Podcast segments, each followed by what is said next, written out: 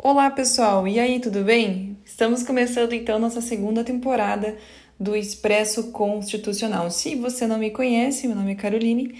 Eu decidi fazer esse podcast para gravar algumas aulas, né, as aulas que eu dou na graduação das disciplinas de Teoria do Direito Constitucional e Direito Constitucional Positivo. Então, nossa primeira temporada são os temas da disciplina de Teoria do Direito Constitucional. E agora, nossa segunda temporada, nós vamos entrar na disciplina de Direito Constitucional Positivo. Então, espero que você goste, acompanhe, né? Possa revisar os temas se você está cursando né, a disciplina. Ou se você não está cursando, não está de, inserido dentro desse, desse universo do, do direito, que você possa, então, conhecer um pouco mais sobre a nossa Constituição. Eu realmente acredito que esse esses temas e esse conhecimento deveriam estar acessíveis para todos, né, e não apenas para os estudantes de direito, mas é claro que né, nós temos boas ferramentas para nos ajudar a tornar cada vez mais conhecido os temas de direito constitucional e com certeza as pessoas estão acompanhando cada dia mais. Então, né, nós vamos começar aí a nossa, nossa disciplina de direito constitucional positivo e essa disciplina nós vamos estudar a Constituição de 88, né? E vai ser um passeio interessante a nossa Constituição. Vamos uh, conhecer um pouco mais a respeito dela. E hoje nós vamos começar com um tópico chamado Princípios Fundamentais. Nós vamos tratar do preâmbulo da Constituição e dos seus quatro primeiros artigos. Ok? Então vamos lá.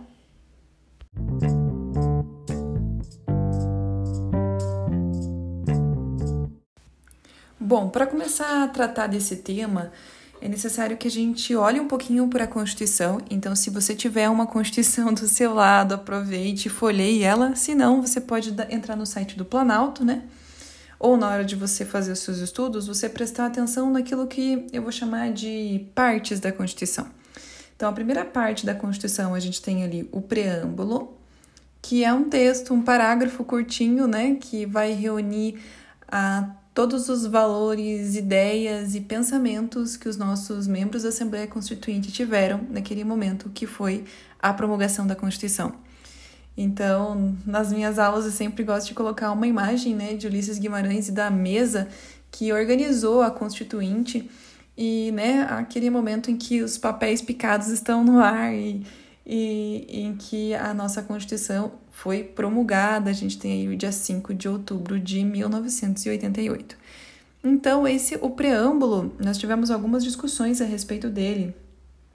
Uma delas é, envolve é, o seu papel, né? E o Supremo Tribunal Federal decidiu que o preâmbulo ele não tem uma força cogente, né? Isso quer dizer que o preâmbulo ele não é utilizado, empregado no sentido de resolver casos?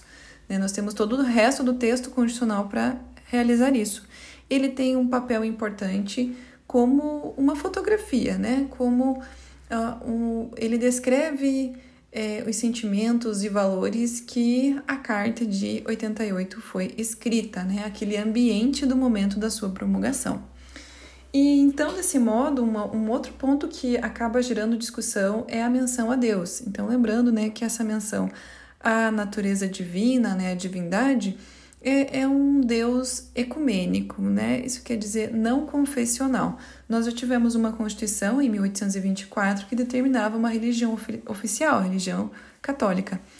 A nossa Constituição, ela, ela não tem uma religião oficial, ela é laica, e desse modo nós temos a convivência entre várias religiões. Então, assim, nós não podemos de, é, determinar né, uma, um Deus específico para essa menção do preâmbulo.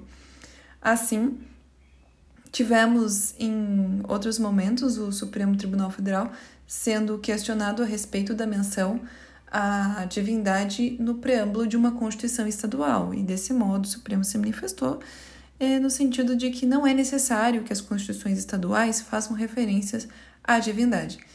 Então, desse modo, né, é, nós temos um ponto importante que é a questão da liberdade religiosa, que também vai estar lá no artigo 5 Lembrando que a liberdade religiosa, ela traz a ideia de que as pessoas têm a liberdade para professar a sua religião, sua liberdade de culto e por assim vai, assim como é, tem uma, a liberdade de não professar nenhuma religião, mas isso a gente vai acabar né, conversando mais a respeito em outros episódios. Voltando aqui para as partes da Constituição, então nós temos o preâmbulo, que fiz essa rápida menção, temos os princípios fundamentais, que é essa parte introdutória, que vai do primeiro artigo da Constituição até o artigo 4 é, a parte dogmática, essa ideia de dogma também é um, é um empréstimo que a gente tem, um termo que é emprestado é, da teologia, né? o dogma, que é aquela parte importante e fundamental de uma religião que não deve ser né, tocada, como é que eu vou dizer? Não deve ser suprimida, retirada. É algo fundamental da religião. Assim, na, no direito constitucional, nós também temos uma parte dogmática. Essa parte dogmática são os direitos fundamentais. Então, nós começamos analisando ali pelo artigo 5 e a gente vai tratar sobre os direitos fundamentais individuais, os direitos fundamentais, né, os direitos sociais, é, a, os direitos de nacionalidade, os direitos políticos e os partidos políticos. Todos esses temas, eles estão protegidos, são direitos fundamentais e são muito importantes, então são nossa parte dogmática. Passando por esses direitos fundamentais, a gente começa a entrar na parte orgânica da Constituição. Orgânico, isso quer dizer que vem de uma organização. A gente vai falar da organização do Estado. Então, nós vamos falar dos entes federativos, suas competências, aquilo que a Constituição determina e que deve ser realizado, executado por esses entes federativos, União, Estados, município e Distrito Federal. E nós temos também a separação dos poderes, né? É esse termo que nós é, com facilidade usamos, poderes, na verdade, diz respeito às funções do Estado. A função de executar as leis, de legislar e a função de julgar. Então, nós vamos estudar esses poderes, ou, né, uma, uma melhor, é, um melhor uso terminológico dessas funções do Estado.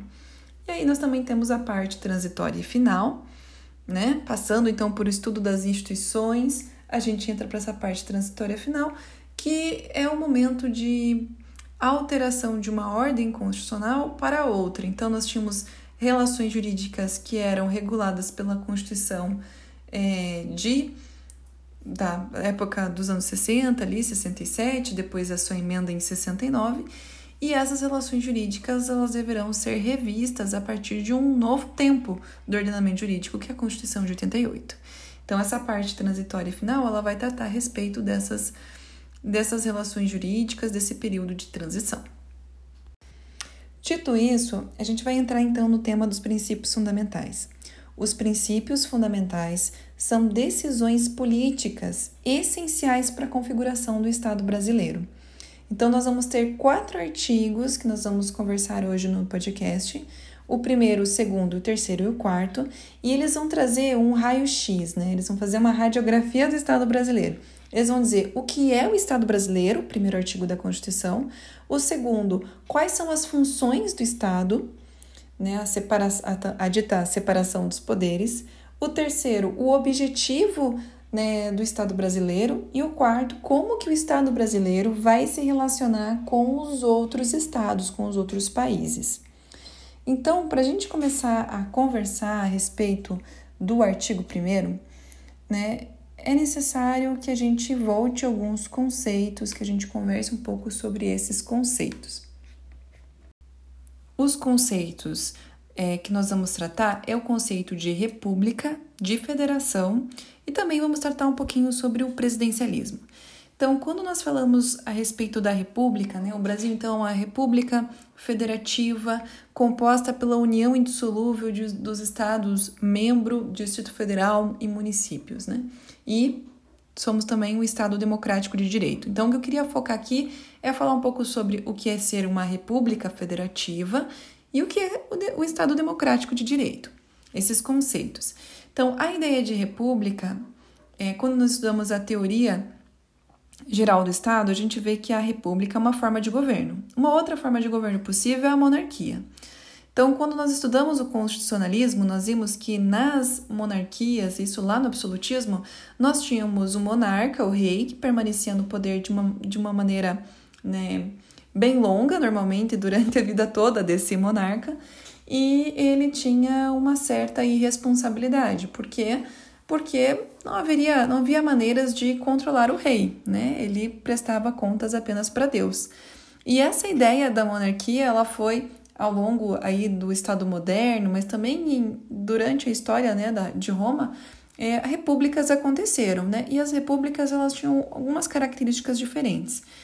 É, o aquele que está à frente da república, no caso do Brasil, do nosso sistema presidencialista, é o presidente da república, né? É, aquele que está à frente da república, o, o líder, ele foi escolhido é, por meio de uma eleição, uma eleição que tem representação popular, no nosso caso, né? As pessoas votam no presidente. Esse presidente ele não vai ficar durante longos períodos de tempo, o mandato dele é predeterminado. Então ele vai, nós vamos ter a alternância no poder. A cada quatro anos nós temos uma eleição e foi, né, por meio de uma emenda constitucional permitido a reeleição para o cargo do, de presidente da República. Então, no máximo, o presidente da República fica no Brasil oito anos, né, em mandatos eletivos é, subsequentes, na sequência, né? E desse modo, é, nós temos uma outra característica que difere bastante na situação da República, que é a responsabilidade do governante. Então, caso esse governante ele se exceda nas suas, nos seus nos seus poderes, ele pode sim ser responsabilizado, e na nossa Constituição a gente vai ter lá o crime de responsabilidade, todo o processamento dele é, que é realizado na Câmara dos Deputados e no Senado Federal. Então, desse modo, a República, como forma de governo, ela vai ter, ela é uma maneira de se organizar, né, de se organizar é, o governo, uma organização política, com representação popular, no nosso caso, com alternância no poder e a apuração de responsabilidade desse líder, né, do presidente da República. Quando nós falamos que somos uma federação, nós estamos falando a respeito da forma de Estado. E a forma de Estado nada mais é do que a divisão do poder no território. Então, o Brasil, ele por ser uma federação, ele vai ter várias unidades desse poder. Que unidades são essas? São os entes federativos. Então, nós temos os municípios, os estados membro, né, os estados da federação, o Distrito Federal, que é a sede do governo federal, e a União Federal. Então, cada ente federativo, ele vai ter autonomia, ele vai poder exercer determinadas competências de maneira autônoma, né, com uma liberdade. É, haverá, então, a determinação na Constituição as diretrizes de, do que cada um desses entes pode realizar. E como diz o nosso primeiro artigo da Constituição, essa é uma união indissolúvel, então não há, não há possibilidade de separação dos entes federativos. Então, nós tivemos aqui no sul do país um movimento que era o Sul é meu país, e esse pessoal queria então se separar, né, separar três estados da federação dos demais. E a gente vê que a nossa Constituição não dá brecha para que isso aconteça, é necessária uma nova Constituição. Essa ideia então vai contra uma cláusula pétrea, que é exatamente o artigo 1 da Constituição, a ideia de federação, a forma federativa do Estado brasileiro, ok? Então, dito isso, né, a gente identifica que na federação nós temos o poder se dividido no território, que ela é uma união indissolúvel, os entes federativos vão ter certa autonomia e a Constituição vai determinar, então, as competências de cada um dos entes federativos.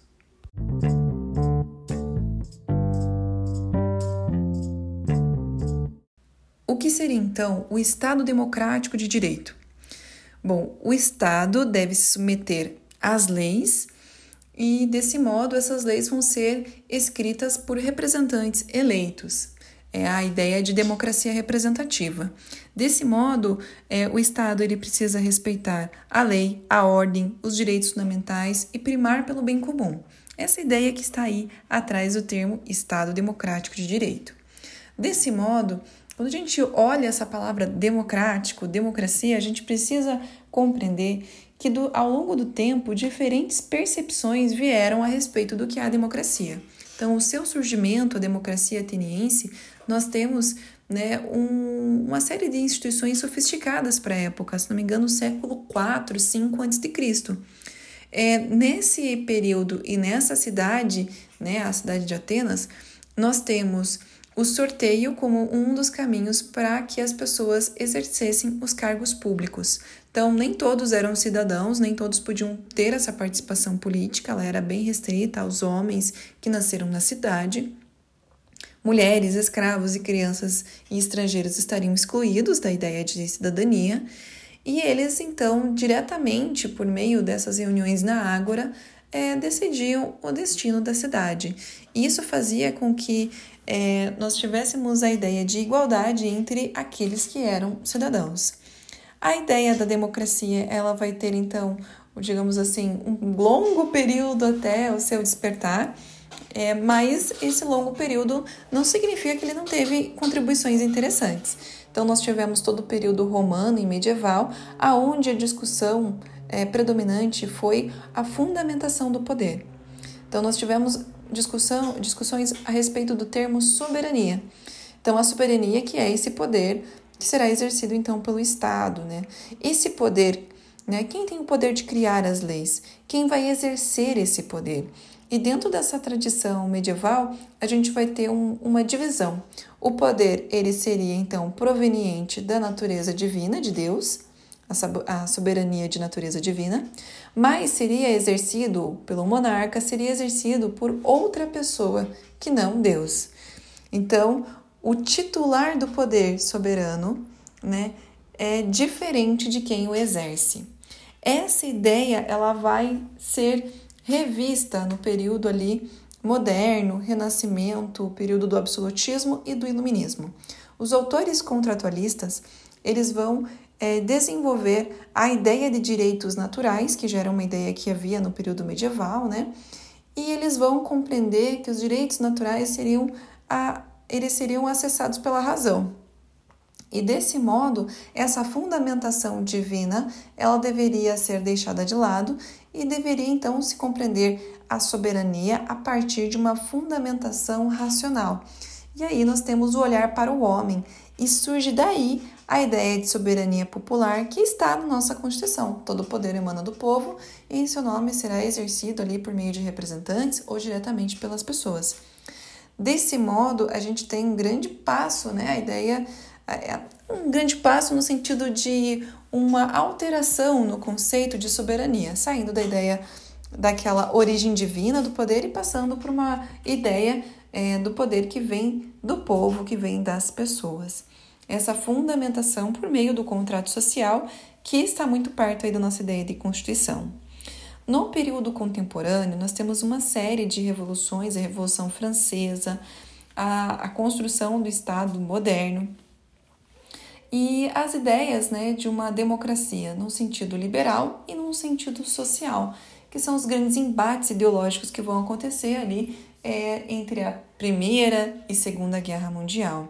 Com o pós-guerra, vários estados conquistam sua independência e nós temos uma, novas compreensões a respeito de democracia, muitas delas ligadas com a ideia de democracia é, representativa, com essa concepção liberal da democracia. Todas essas ideias vocês podem encontrar no dicionário de política do Norberto Bobbio, que foi aí um dos, uma das fontes que eu usei para a preparação dessa aula, tá bom? Se vocês puderem é, acessar um artigo de, de Luiz Felipe Miguel, ele foi publicado em 2005, mas ele é muito bom. Ele trata sobre as teorias de democracia, teorias atuais de democracia. E ele vai trazer então quatro teorias. É claro que existem ainda muitas outras que poderiam ser trabalhadas, mas a primeira ele vai é, tratar a respeito da perspectiva liberal pluralista de democracia, que tem como representante né, é Joseph Schumpeter. Esse autor ele vai compreender que a democracia no sentido liberal ela é uma competição eleitoral entre grupos de pressão que se envolvem em coalizões e barganhas em prol do seu interesse. Então, o momento das eleições é o momento principal na hora de desses embates e ali onde se vai determinar muito da agenda da agenda política.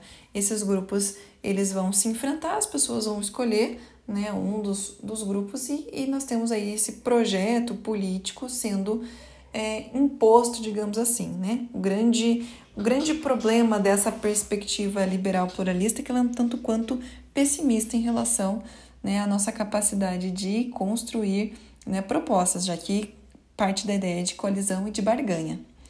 Uma outra perspectiva é a democracia deliberativa, aonde nós temos né, como expoentes Habermas e Rawls. É, dentro dessa ideia de democracia deliberativa, as decisões elas precisam é, passar por uma ampla discussão, aonde os agentes que estão decidindo eles estão desinteressados e eles são capazes de alterar suas preferências. Essa ideia parte da possibilidade de diálogo dentro dessas esferas decisórias.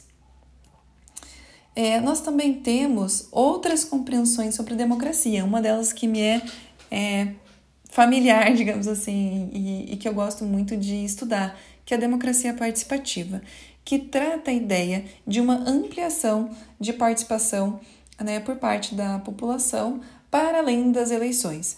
Desse modo, nós vamos precisar né, uma, de novas instituições, de um, diferentes perspectivas para que a gente possa melhorar a democracia representativa. Então, esses mecanismos, eles precisam descentralizar né, a capacidade decisória lá do legislativo ou do executivo para outros grupos. Então, nós temos aqui autores importantes da democracia participativa, Carole Petman e Robert Dahl, que escreveram aí a respeito desses temas. Então, democracia participativa ela vai ter alguns instrumentos escritos na nossa Constituição, mas muitos outros aí sendo empregados, é, como os conselhos de políticas públicas. A perspectiva ainda que o Luiz Felipe Miguel trabalha, multicultural, ela vai tratar a respeito é, da afirmação de diferentes características que nós temos na nossa população. E compreendendo assim que o termo né, povo ele implica em diferentes segmentos de grupos que têm características diferentes e muitas vezes é, essas características não são levadas em consideração. Então, o multiculturalismo estaria numa posição diferente da vertente liberal, né, que vai tratar a democracia muito mais dentro do enfoque é, das eleições e não dessas particularidades que existem desses diferentes grupos sociais. Dito isso, né, é um, são resumos aí sobre é, os enfoques e, e, as diferentes compreensões que a gente pode ter a respeito do termo democracia. Claro que é um termo que ainda implica em muitos outros desdobramentos né, da literatura, dos autores que trabalham sobre o tema, mas aqui de maneira sintética para a gente é, abrir um pouquinho a nossa visão a respeito do que é democracia. Bom, a nossa Constituição ela vai colocar lá então no artigo 1, como já mencionei para vocês, que o poder ele vai ter essa natureza da soberania popular, ele vem do povo, e o povo pode exercer o seu poder por meio dos representantes eleitos ou diretamente nos termos da Constituição. Então, por meio dos seus representantes eleitos, sim, é, é, são as eleições, a gente está habituado com isso, a cada quatro anos nós temos aí as nossas eleições. Bom, mas existem outras maneiras de fazer essa participação.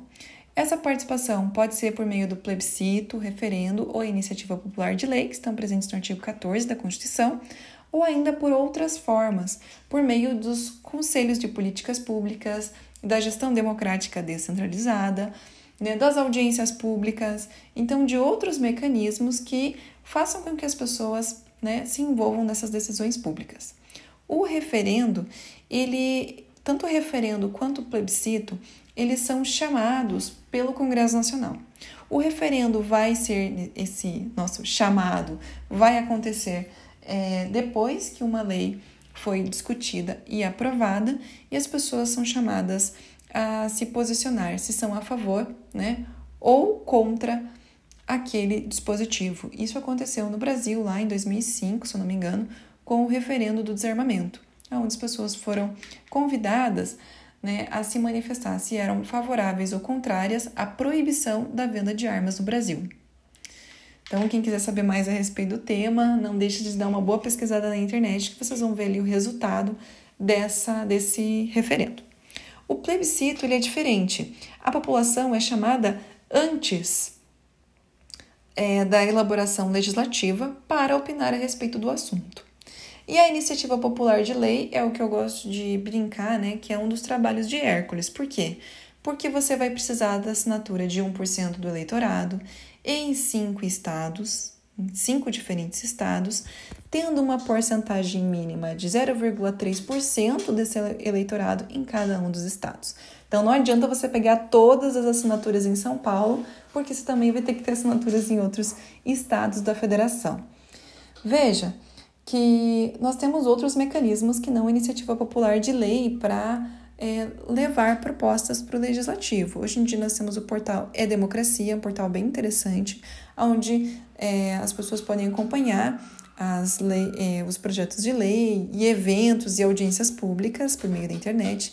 Nós temos a Comissão de Legislação Participativa, que recebe propostas legislativas que, depois de passarem pela comissão, vão tramitar dentro da Casa Legislativa. Então, existem outros mecanismos de participação que são interessantes, tá bom? Comentei já com vocês. É, também temos a participação em colegiado e a gestão democrática descentralizada, que são aí os conselhos de políticas públicas, que são, na verdade, é, conselhos em diferentes áreas, né? Saúde, assistência social, educação, criança e adolescente, por aí vai, né? E esses conselhos eles são paritários. Isso quer dizer que parte é sociedade civil, organizações é, da sociedade civil, ONGs, entidades, e a outra parte é governamental. Existem ainda é, conselhos, como o da saúde, que tem né, a representação é, dos profissionais, dos usuários, né? também temos diferentes né, prestadores de serviço, nós temos diferentes é, grupos representados dentro do conselho. E o conselho, ele vai ter ali papel ou deliberativo, ou ele vai ter um papel é, de controle social, de fiscalização. Então, os conselhos, eles são bem interessantes, é um dos mecanismos que nós temos aí de democracia participativa. Quando a gente pensa na democracia participativa, a gente pode pensar em instituições de deliberação, como o orçamento participativo, audiências públicas, onde as pessoas vão ser ouvidas. Nós temos essas instituições que são semi-representativas, como os conselhos, que são temáticos, aonde nós vamos ter é, parte da sociedade civil, parte da administração pública integrando os conselhos, e a ideia é que essas, esses grupos deliberem a respeito da política pública. Nós temos os mecanismos de democracia direta, como plebiscito, referendo, a iniciativa popular de lei, né? E os mecanismos de controle social, que é a lei de acesso à informação, o direito de petição, né, as denúncias administrativas e as ouvidorias. Então, todos esses são mecanismos de é, democracia participativa interessantes aí para a gente compreender mais a respeito da participação política. Bom, tratando agora sobre né, o nosso artigo 1, ainda estamos nele, né? Os fundamentos da República Federativa do Brasil. Então, nós temos aqui como fundamentos a soberania, que é esse poder do Estado de não sofrer uma interferência externa no seu território ou ali nas políticas que forem decididas, né? Então, nós temos assim é, a possibilidade do Estado ter um ordenamento jurídico, a habilidade de criar suas leis e de regrar esse território com essas leis. Uma ingerência né? Nós temos assim uma invasão estrangeira no território ou uma ingerência nessa perspectiva política, nós temos aí um problema de soberania. É claro que essa ideia de soberania cada vez mais ela está sendo mitigada. Por quê? Bom, se a gente olha para a União Europeia, a gente percebe que a União Europeia vai ter uma constituição, vai ter regras que vão é, ser aplicadas por todos os países e assim como existe um parlamento da União Europeia, existem os parlamentos dentro dos estados né, que integram a União Europeia. Então, essa ideia, a ideia de soberania, ela está passando por grandes transformações. Então, a gente precisa levar isso em consideração. Um outro fundamento da República Federativa é a cidadania. A cidadania que está ligada com o exercício dos direitos civis e políticos, dos direitos né, sociais também, e desse modo é a possibilidade de participar na vida pública, né, nas eleições, participação política e também de ter direitos e deveres. Um dos deveres que a gente pode pensar aqui é o alistamento militar obrigatório, por exemplo, aonde, né, é, os homens a partir dos oito anos fazem o alistamento militar e numa eventual caso de guerra eles vão sim, né, servir ao ao país, né, defender o país. Então veja só, a cidadania não são, não são apenas direitos, mas também são deveres. Por exemplo, né, o dever que nós temos de pagar os tributos. Então a gente compreende a cidadania com essas duas perspectivas: o acesso a direitos, mas também os deveres que nós temos para com o Estado. Com, ligado à ideia de cidadania, nós temos a ideia de dignidade da pessoa humana. Então, se você está chegando no podcast agora, sugiro que você assista né, alguns episódios ali da primeira temporada, onde nós falamos sobre os efeitos da Segunda Guerra Mundial no constitucionalismo. Se não me engano, acho que é a segunda ou terceira aula ali, tema de constitucionalismo. Bom, o mundo mudou depois da Segunda Guerra Mundial e muito disso se trata ao valor da vida humana. Então, durante a Segunda Guerra Mundial, né, o Holocausto, os crimes de guerra, é, nós vimos o ser humano sendo é, discriminado por suas características físicas, étnicas, né, políticas e por aí vai. Então, quando nós falamos dignidade da pessoa humana, nós emprestamos esse termo da religião, aonde o homem foi feito à semelhança da divindade, e pelo simples fato de nascer humano, ele deveria ter direito a ter direitos. Esse, essa frase né, da Hannah Arendt. Então, a dignidade da pessoa humana é compreender o ser humano como um fim em si mesmo, também, né, voltando ali às ideias de Kant. Então, o exercício dos direitos sociais individuais, porque durante a Segunda Guerra Mundial, aquele que perdia sua pátria, o apátrida, ele sofria muito, sofria diversas privações.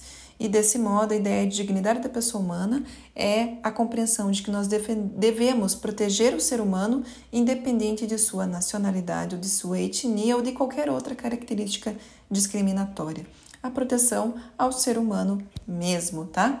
E esse tema, o tema de direitos fundamentais, é um tema muito legal, muito interessante, que pode, depois que a gente terminar essa temporada, né, podemos pensar em outra temporada só falando de direitos humanos, mas agora, né, vamos focar aí então, dignidade da pessoa humana, um dos fundamentos da República Federativa do Brasil, lembrando da Segunda Guerra Mundial, do Holocausto, de tudo isso que aconteceu, todo, todo esse trauma que é, o direito e o mundo passou com a Segunda Guerra Mundial. Outro importante fundamento são os valores sociais do trabalho da livre iniciativa. Então, dentro do capitalismo, nós temos a liberdade para empreender, mas essa liberdade ela não é absoluta, existe uma intervenção do Estado, uma limitação do Estado para o exercício né, da liberdade é, da livre iniciativa. Desse modo, é, a livre iniciativa ela também está subordinada ao valor social do trabalho. Nós não queremos que as pessoas sejam exploradas, então o Estado vem e faz uma regulamentação é, dentro aí do exercício da, dos direitos econômicos, da livre iniciativa. Então, a regulamentação muitas vezes ela é necessária e ela vai ser realizada por meio da lei.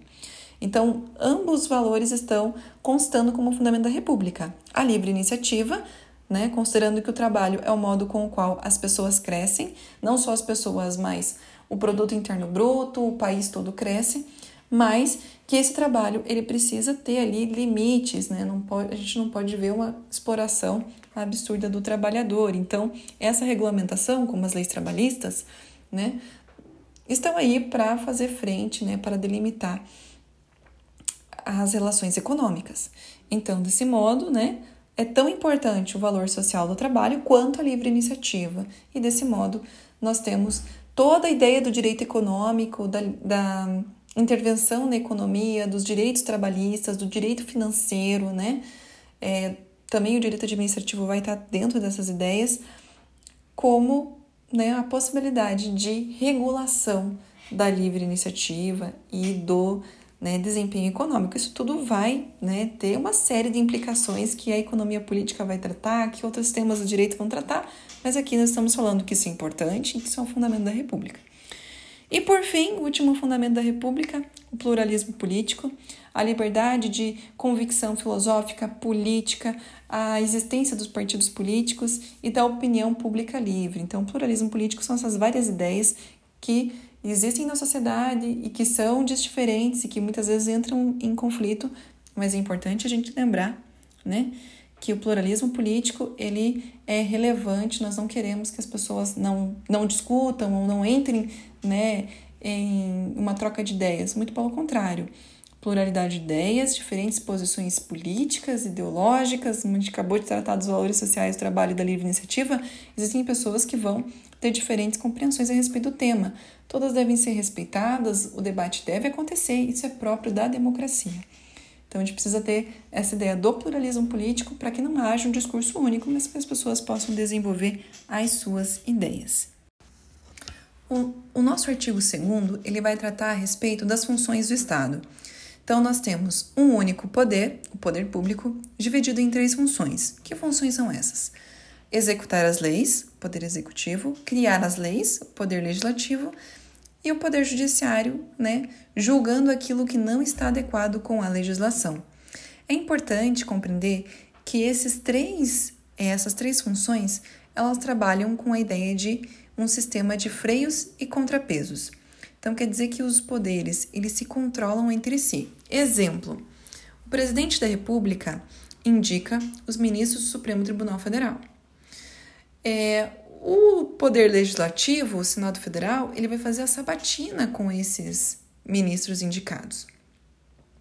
Desse modo, a gente está identificando que a cúpula do Poder Judiciário é escolhida pelo presidente da República, mas sabatinada pelo Legislativo. Então, quando nós temos aí é, o crime de responsabilidade do presidente da República, nós temos a Câmara dos Deputados né, fazendo o que a gente chama de juízo de admissibilidade e o Senado Federal fazendo o julgamento. Quem preside o julgamento no Senado Federal? O presidente do Supremo Tribunal Federal. Então, veja, os poderes eles vão um controlando o outro. Qual que é o problema? Muitas vezes esses poderes entram em atrito, né? É importante compreender que é essencial para a democracia, para o Estado democrático de direito, que haja independência entre cada um dos poderes, que eles façam controle entre si e que haja harmonia entre eles também. Então, normalmente os nossos noticiários mostram né, uma certa desarmonia entre os nossos poderes, atritos entre os chefes de cada um dos poderes, né? Então, isso é cada vez mais presente aí no nosso dia a dia nosso noticiário a respeito dos três poderes. E eu gostaria também de tratar um pouquinho sobre o artigo 3 e 4. Eu não vou fazer a leitura nem é, do, quarto, do quarto artigo, mas só comentando então o que cada um vai tratar. O artigo 3 ele vai falar sobre os objetivos da República. Então, o que nós, como Estado, gostaríamos de alcançar? São os princípios que devem conduzir a ação dos nossos governantes construir uma sociedade livre, justa e solidária, garantir o desenvolvimento nacional, erradicar a pobreza e a desigualdade social regional e promover o bem de todos sem discriminação de qualquer forma. Então, não discriminar pela origem, raça, sexo, cor, idade ou qualquer outra forma, nós não queremos discriminação no nosso país. E esses né, objetivos da República, eles serão realizados por meio das políticas públicas. Então, assim, eles não vão ser realizados em 100%, a ideia de princípio lá da Lexi, né? Mas sim gradualmente por meio do desenvolvimento das políticas públicas. E o nosso quarto artigo, qual eu não vou, né, fazer assim longos comentários, acho que eu já falei bastante aí dos princípios fundamentais, mas ele trata muito sobre as relações internacionais. E é muito bacana a gente ler esses princípios que vão reger as relações internacionais, porque a gente percebe que o Brasil é um país muito ligado com a diplomacia, com a não intervenção, com a primazia dos direitos humanos.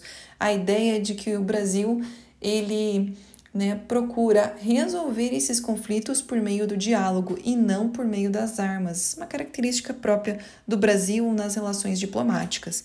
Então é muito interessante a leitura desse artigo 4 e se você é estudante é, do curso de Direito, saiba que esse tema do artigo 4 ele é aprofundado em uma disciplina, que é o Direito Internacional Público.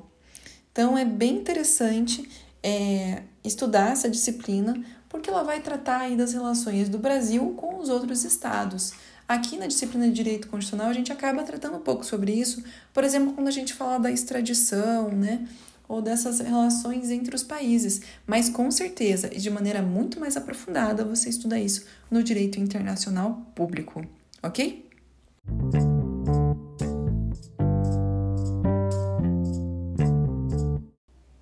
Bom, pessoal, esses foram, foram os nossos temas de hoje, princípios fundamentais. É, tem algumas ideias ainda diferentes para essa segunda temporada, então é provável que eu lance alguns episódios que não serão de resumo, das aulas de direito constitucional, mas aí eu coloco ali extra, coloco o objetivo do episódio, né? Quero tratar também de alguns outros temas. Por exemplo, nas aulas na graduação, eu faço a relação dessa aula de princípios fundamentais com um texto de Machado de Assis, chamado A Sereníssima República, que é um texto sensacional. Só que também é uma atividade dos alunos, então eu vou esperar passar aí a, ao prazo de entrega dessa atividade para poder fazer um podcast especial falando a respeito desse conto. Então, algumas das ideias aí para essa segunda temporada é fazer alguns podcasts que não são sobre os resumos de direito constitucional, mas né, não tem nada programado ainda e quando tiver eu aviso vocês ou vai aparecer aí um episódio diferente para vocês, tá bom? Certo? É, entre em contato comigo, comente se você está gostando dos episódios, né, dúvidas.